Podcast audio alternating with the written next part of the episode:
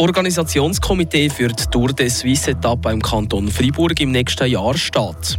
Wer ist für die Etappe durch den Seisenbezirk der Schweizer Landesrundfahrt verantwortlich und was sind die Schwierigkeiten bei der Planung von dem Event? Wir haben nachgefragt. Und Snow Farming ist in der Schweiz immer mehr im Trend. Aber was bedeutet die beiden Wörter Snow und Farming zusammengesetzt überhaupt und hat der Trend auch in der Kanton Freiburg erreicht? Das sind die Hintergründe vom Freitagabend. Am Mikrofon ist der Ivan Skrake. Die Region im Blick.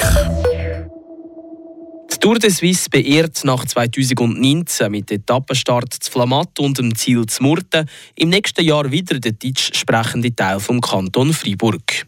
Die dritte Etappe startet in Tafers und fährt danach quer durch den Seisenbezirk Richtung Wattland. Weniger als ein Jahr vor dem grossen Event laufen die Planungsarbeiten vom Organisationskomitee auf Hochtüren. Was die Herausforderungen für das OK sind und wo die Schwierigkeiten liegen, zeigt der Beitrag von Fabian Weber. In diesem Organisationskomitee sind einmal die beiden Herren, die die Etappe zu Tafers angeschrissen haben, die mit der Tour de Suisse überhaupt geguckt haben. Der Oberamtmann Manfred Remi und sein Vorgänger, der Nicola Bürgesser. Die zwei die werden am OK als Co-Präsidenten vorstehen. Wer noch dabei ist, erzählt Manfred Remi. Wir haben auch in der Sendung von Tafers, die in diesem OK mitmacht. Wir haben neuen Direktor von Schwarzee Tourismus, der in diesem OK mitmacht. Wir haben den Geschäftsführer von der Region Sense, der Simon Rauch, der mitmacht. Und dann haben wir auch noch äh, gute Säulenhelfer von Tafers, die, mitmachen, die für die Infrastrukturlogistik zuständig ist. Am 13. Juni 2023 ist es dann soweit, dann startet Tour de Suisse Tafers in die dritte Etappe. Bis dann steht aber noch viel an. Also zuerst, ich glaube, die grosse Sache ist, dass wir äh, im Sponsoring-Bereich nochmal auf die Suche müssen. Es braucht äh, relativ viel Geld, um so etwas auf die zu stellen, dass wir überhaupt die Rechte von der Tour de Suisse äh, kaufen. Also wir müssen der Tour de Suisse etwas geben, dass, dass der Start hier wird stattfinden Und dann werden wir natürlich auch ein schönes Event machen im ganzen Seisenbezirk. Ja, aber mit dem Sponsoring gestaltet sich das nicht so ganz einfach. Da muss nämlich die OK noch einiges beachten. Wir haben ganz viele Vorschriften betreffend Sponsoren. Tour de Suisse hat ihre Sponsoren und die dürfen wir nicht konkurrenzieren. Also wir dürfen nie etwas aufmachen. Und ja, es ist nicht ganz ohne die Finanzierung auf sichere Beine stellen. Aber da sind wir auf guten Wegen. Und ich denke, wir wären schon bald parat sein, dass wir den Start geniessen können. Sponsoring, ohne dass man nicht Sponsoren auch sieht im Fernsehen, weil man nichts aufheichen. Ja, da braucht es andere Ansätze, wie man die Sponsoren zu erreichen kann, sagt Manfred Remi wir tun natürlich für die Partner, die uns die unterstützen, wir probieren, ein Erlebnis zu machen, wo man mit Mitarbeitern, mit Kunden äh, kann herkommen und dann halt auch die Velofahrer gut noch miterleben. Also ich glaube, das ist nicht das, was attraktiv ist und nicht mit der Werbung, die ich mit einer Plache oder mit einem Plakat könnte machen Aber nicht nur das Sponsoring ist ein grosser Punkt für das OK, auch die Sicherheit gehört natürlich dazu und auch die Infrastruktur. Da kommt Tour de Suisse mit grossen Lastwagen her. Und wir müssen darum umnehmen, für Tour de Suisse so ein gewisses Rahmenprogramm machen. Tour de Suisse wird das VIP-Zelt aufstellen. Und wir werden natürlich selber eben für einen Seisenbezirk, für die Seiser etwas parat machen. Also auch hier um das OK, wo das Fest aus diesem Event machen, als Fest für gross und klein, für einen ganzen Seisenbezirk. Der Fabian Weber mit dem Hintergrund zu der Tour de Suisse Etappe vom nächsten Jahr, wo durch den Kanton Freiburg führt. Snowfarming kommt in der Schweiz immer mehr auf. Auf Deutsch bedeutet das Wort Schnee- und Landwirtschaft und bezeichnet, dass der Schnee vom einen Winter für den nächsten Winter aufbewahrt wird. Der Trend der hat auch der Kanton Freiburg erreicht. Der Fabian Ebischer ist dem Phänomen Snow Farming nachgegangen. Im Januar hat Motion Schnee gesammelt, für das man dieses Jahr eher auf die Langlaufloipe kann.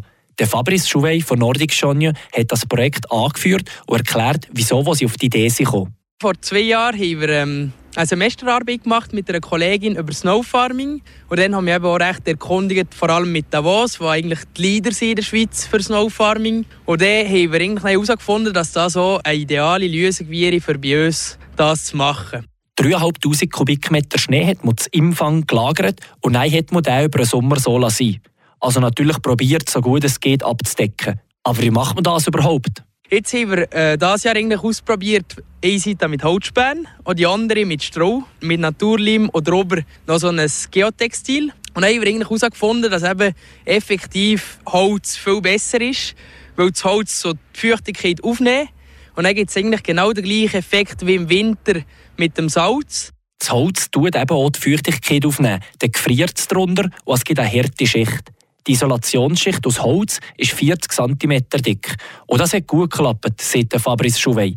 Die andere Seite mit Stroh aber weniger. Beim Stroh haben wir ein das Problem gehabt, dass das Ganze eigentlich zusammengekippt ist, also viel dünner ist Kuh. Und dass es dann schlussendlich ähm, eigentlich wie eine nasse Schicht hat draufgegeben oder für das Bidim zu haben, also das Geotextil zu haben, haben wir noch ein Stück einschlagen. Und da, wo die Stöcke waren, da hat es jetzt halt leider Löcher gegeben, die eigentlich bis durch den ganzen Haufen gehen. Unter anderem wegen dem hat man natürlich auch ein bisschen Schnee verloren. Und dort vergleicht sich Imfang mit anderen Gebieten, die es seit Jahren vormachen. Zum Beispiel in Davos verlieren sie zwischen 10 und 15 Prozent. Also die ist schon recht perfektioniert. Und hier haben wir dieses Jahr ungefähr ein Drittel verloren. Aber das hat mehrere Faktoren. Der erste ist eigentlich, dass der, der Haufen sehr klein ist. Das hilft nicht. Und der zweite ist auch, dass wir äh, eben einen Teil mit Stroh haben, äh, abdeckt. Zu Empfang machen sie also etwas für die Langläufer. Für die Skifahrer wäre die Menge schlicht zu wenig, sagt Fabrice Chouvet. Was beim Snowfarming wichtig ist, dass es Kunstschnee muss sein, weil Naturschnee sich nicht eignet für Snowfarming.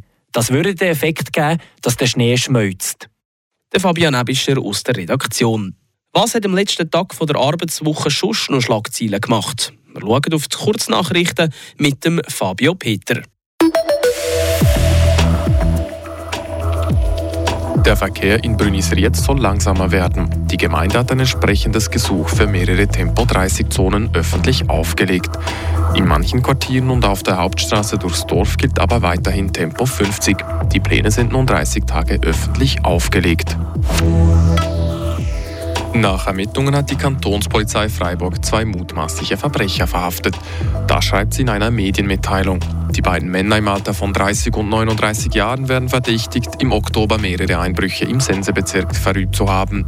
Beide Verdächtigen befinden sich in Untersuchungshaft.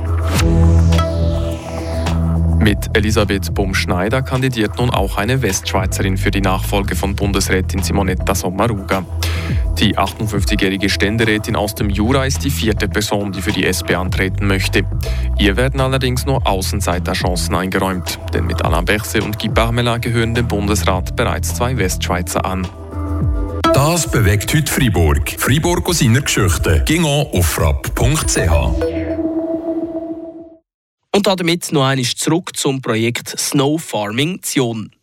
Immer weniger Schnee hat es in den letzten Jahren gegeben. Das ist nicht nur für die Skifahrerinnen und Skifahrer in den Bergen ein zunehmendes Problem, sondern erst recht für die, die gerne auf die Langlaufloipe gehen, ein bisschen weiter unten im Tal. Die Lesung für das Problem heißt Snow Farming, also Kunstschnee vom letzten Winter mit Holzspänen zudecken und so für die nächste Saison aufbewahren. Was bedeutet das aber für die Umwelt? Der Fabian Ebischer ist dem Projekt Snow Farming Zion nachgegangen. Davos liegt auf fast 1600 Meter über Meer. Und dort sind sie sozusagen die Vorreiter im Snowfarming. Zum Vergleich, Jon liegt gut 500 Meter tiefer. Temperaturen sind darum auch wärmer. Liegt der Jon genug Heu für Schnee im Frühling zu lagern, für das man ihn übersommert? Der Fabrice Chouvet vom Langlaufzentrum Nordic Schogne klärt auf. Also das ist schon noch recht tief ein Snowfarming-Projekt. Aber was wir für einen riesen Vorteil haben, eigentlich hier, ist, dass wir sehr wenig Sonne haben, dass wir ein bisschen Schattenloch haben. Und dass wir auch äh, recht kalte Temperaturen haben meistens. Wegen dem ist es eigentlich auch sehr äh, schneesicherer Ort. Und von dem her macht es auch sehr Sinn, eigentlich ein Snowfarming da zu machen. Und gleich braucht das Snowfarming ja Energie, für den Kunstschnee zu produzieren. Aber da will man so umweltschonend sein wie möglich beim Snowfarming ist, ist einfach ideal, dass wir den Schnee produzieren, dann, was wirklich kalt ist und dann, wo, wo eigentlich alle Bedingungen gut sind. Das heisst, sie brauchen keine Energie, für das Wasser abzukühlen. Und für das der Schnee nicht schmilzt über den Sommer, wird nur wiederverwertbares Material genommen, sagt Fabrice Chouvet. Ist altes Naturmaterial, also Holz und jetzt Stroh für das Jahr haben wir auch gekommen. Und das kann man eigentlich auch verwerten, entweder verbrennen oder dann halt ähm, als äh, Humus brauchen. Und das ist eigentlich alles ähm, verwertbar. Und was passiert eigentlich unter dem grossen Haufen Schnee und Holzspänen? Wir mussten auch gut mit dem Bauer eigentlich müssen verhandeln, dass wir einen Teil von seinem Land brauchen. Und das tun wir auch entschädigen. Weil schlussendlich kann er es eben das ganze Jahr dann nicht mehr brauchen. Und ähm, eigentlich das muss man auch in Betracht ziehen, dass sich der Boden auch nicht gerade sofort erholt. Für Fabrice Chouvet und seine Leute ist einfach wichtig, dass das Wasser abläuft, weil wenn das würde bleiben, dann würde man einen Haufen Schnee verlieren durch die Nässe vom Boden. Das sind die Hintergründe vom Freitag, 11. November. Im Namen der ganzen Radio FR Redaktion wünsche ich einen schönen Abend und ein schönes Wochenende. Mein Name ist Ivan.